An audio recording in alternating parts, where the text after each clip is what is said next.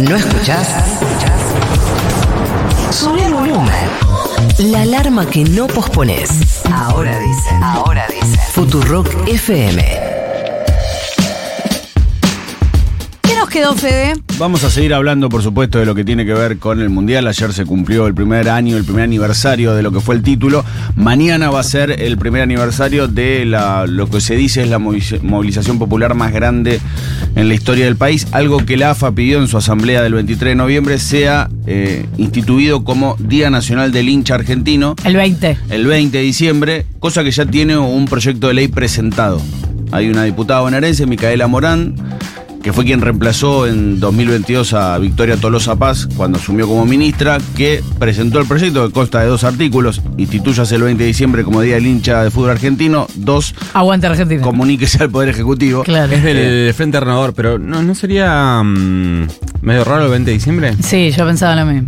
Es, eso es parte de. Podría que- ser el 18, la verdad. Y si ya vamos a. re- a Pasa que el festejar 18 hincha del hincha, eh, día del hincha medio raro. Y bueno, es una Pero- conmemoración. No, eso es algo que, le mar- que se le marcó a la AFA en su momento, como diciendo. No y sé la si AFA es dijo el chupame un huevo. Lo que pasa es que en el último año la AFA está en un, ¿no? En un subida un poco a. Sí, ahora está, te diría que está, o sea, no la, o sea, la, la dirigencia o Chiquitapia, no te digo que no está abajo, pero no está tan arriba. De hecho, ayer hubo una cena en el predio Lionel Andrés Messi, en donde ¿Y la AFA posee 200 en Ezeiza? dirigentes, en cualquier momento que Messi va a poseer en ese predio, era 2.200 dirigentes, un campeón del mundo, Thiago Almada, y Scaloni que no fue. Y se empezaba a tejer, ¿por qué Scaloni no fue? Bueno. Básicamente porque si era la cena para que conmemorara a los campeones del mundo y hay uno solo, terminó siendo la fiesta de los dirigentes. Claro. Terminó siendo un cumpleaños de Tapia, Tobillino y todos los que están ahí. Tampoco fue Armani, que podría haber ido. Qué gracioso. ¿Vieron el video que subió Tagliafico? No. Qué gracioso que se hace como, eh, viste, esas cosas de la inteligencia artificial, como si él fuera viejo y está recordando 40 años después, no, hace 40 años ganamos, entonces le- se supone que le habla a su nieta, que está ahí hablándole, y le dice, no, pero te quiero contar de vuelta cómo fue que ganamos la copa, y dice, no, y la abuela, que en paz descanse, o sea, la mató a la, mató a la- Gerbo. no, chabón mala onda. Aparte, para adentro. Muy gracioso. Aparte, dentro de 40 años, Tagliafico va a tener. Por eso, joven. 66, 67, No, no, va a ser tan grande. Pero bueno, a raíz de esto que dice Flor, ¿Cómo lo Tagliafico. Bueno, sí, obvio, tu, tu último capitán campeón. Pero bueno, ya les va a tocar. Ya están volviendo todos. Mira, hasta Central salió campeón. En Bolchiri y Tagliafico. bueno, oiga, ma- una cosa es Sí, una bueno. cosa, otra No. cosa es otra cosa. Eh, de hecho, ayer Lafa publicó un documentalito de 20 minutos más o menos en donde el, el eje central pasa por. En, en clave parecida a lo que es el documental de River por Madrid, que cerraran los ojos y que pensaran qué les atravesó por el cuerpo cuando Montiel iba a patear el Ah, penal. se chorearon la idea. Pero la de las tres estrellas es espectacular. Sí, Es espectacular. está muy bien, la verdad que está muy bien. Pero pará, ¿querés escuchar a Montiel qué sintió él en ese momento? Sí. Bueno, es uno de los que habla, no habla Messi, por ejemplo, pero habla el Dibu, Lautaro, Pesela, Ah, De Paul. no lo vi. Y el hombre que hizo el gol más importante de los últimos 30 años para el seleccionado. De chico mm, hice un sacrificio muy grande, eh, dejé, dejé a mi familia, a mis amigos, me fui a vivir a la pensión, eh, la luché, eh, nadie me regaló nada y gracias a Dios me tocó, me tocó patear a mí. Eh, fueron fueron muchos muchas cosas que se me pasaron por la cabeza, eh, pero bueno, lo principal fue que, fue que fui muy feliz en ese momento.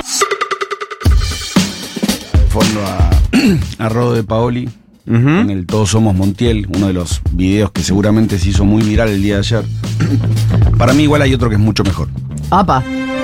Porque algunos se quedan con el llanto de, de Pablo Giralt, otros se quedan con eh, Gustavo Kufner y Juan Pablo Barqui gritando indistintamente uno contra el otro en el momento del penal. Obviamente lo de Paoli, ayer justamente lo escuchaba Ariel Senosiaín, que en ese momento se tuvo que levantar e ir. Empezó a gritar para otro lado porque no, no podía más. Eh, pero hay un, un relato de un periodista inglés que lo hizo para la NBC de los Estados Unidos, Solamente por si no saben inglés, dice Montiel, Argentina, campeones del mundo, otra vez, por fin, y una nación bailará tango toda la noche. Bueno, eso le quedó un poco desfasado. Sí, medio, medio turista en la boca, ¿no? Ay, bueno, no sabe. 36 años desde Maradona y México, aquí finalmente está el nuevo grupo de inmortales de la nación, Scaloni será predestinado, Messi será santificado, ha conquistado su pico final, ha estrechado manos con el paraíso este pequeño niño de Rosario, acaba de lanzarse al cielo, sube a su propia galaxia. Leído por mí queda horrendo, claramente, porque no le pongo la impronta que le pone el señor Peter Drury. Con esto nos vamos eh, despidiendo al menos de esto. Si no lo escucharon ayer, para mí, entiendo que a mucha gente considerar el mejor relato del gol de Montiel venga. Yo lo escuché inglés. porque mi amigo Fede Yáñez lo compartió en sus redes. Ah, ¿Qué? ¿Qué? ¿vamos a escucharlo? ¿Querés escucharlo? Sí. Bueno. Montiel. Argentina, champions of the world. Again, at last. And a nation will tango all night long. 36 years since Maradona and Mexico. Here,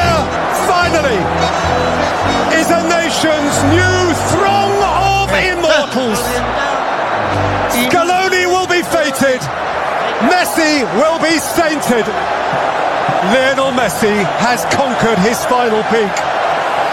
Lionel Messi has shaken hands with paradise. The little boy from Rosario, Santa Fe, has just pitched up in heaven. He climbs into a galaxy of his own. He has his crowning moment.